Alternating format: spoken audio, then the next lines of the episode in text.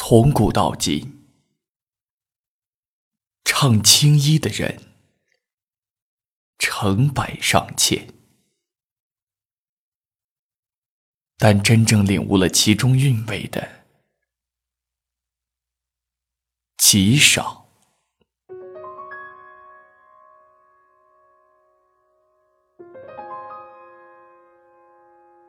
小燕秋是个天生的青衣坯子。二十年前，京剧《奔月》的成功演出，让人们认识了一个真正的嫦娥。可造化弄人，此后他沉寂了二十年，才远离舞台的戏校教书。学生春来的出现，让小燕秋重新看到了当年的自己。二十年后，奔月复排，这对师生成了嫦娥的 A、B 角，把命都献给了嫦娥的小燕秋，一口气演了四场。他不让给春来，谁劝？都没用。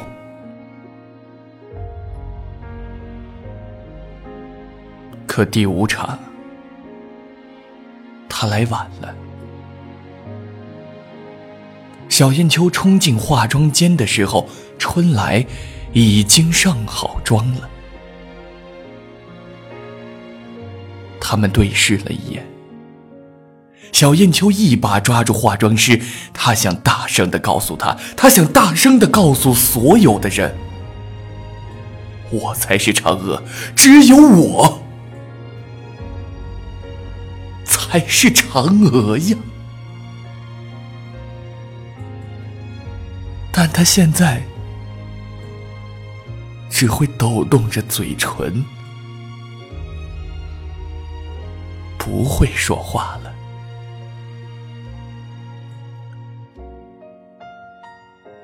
上了妆的春来，真的比天仙还要美。其实这个世界上本没有嫦娥，化妆师给谁上妆，谁就是嫦娥。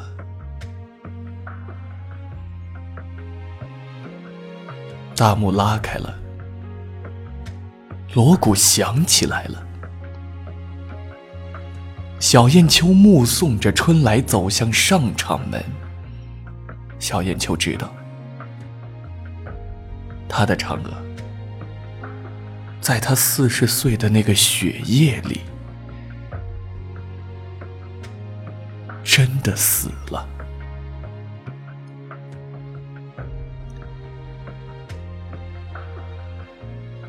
观众承认了春来。掌声和喝彩声，就是最好的证明。小燕秋无声的坐在化妆台前，她望着自己，目光像秋夜的月光，汪汪的散了一地。小燕秋一点儿也不知道自己做了什么。只是拿起水衣给自己披上，然后取过肉色的底彩，均匀的挤在左手的掌心，然后一点一点的往手上抹，往脖子上抹，往脸上抹，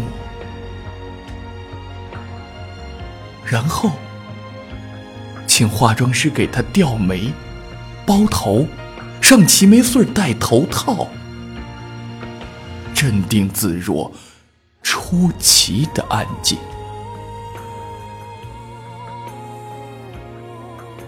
小燕秋披着一身薄薄的戏装，走进了风雪。他来到了剧场门口，站在了路灯下面。他看了大雪中的马路一眼，然后自己。给自己竖起了板眼，他开始了唱。他唱的依旧是二黄慢板转圆板转流水转高腔。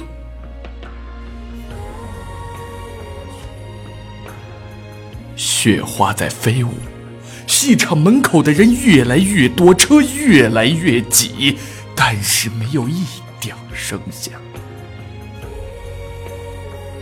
小燕秋旁若无人，边舞边唱。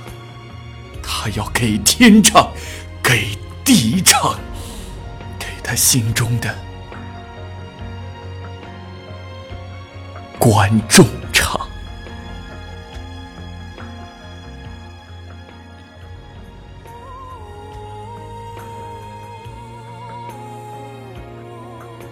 小燕秋的告别演出。轰轰烈烈的结束了。人的一生，其实就是一个不断失去自己挚爱的过程，并且是永远的失去。这是每个人必经的巨大的伤痛。而我们，从小燕秋的微笑中看见了他的释怀。看见了他的执着和期盼。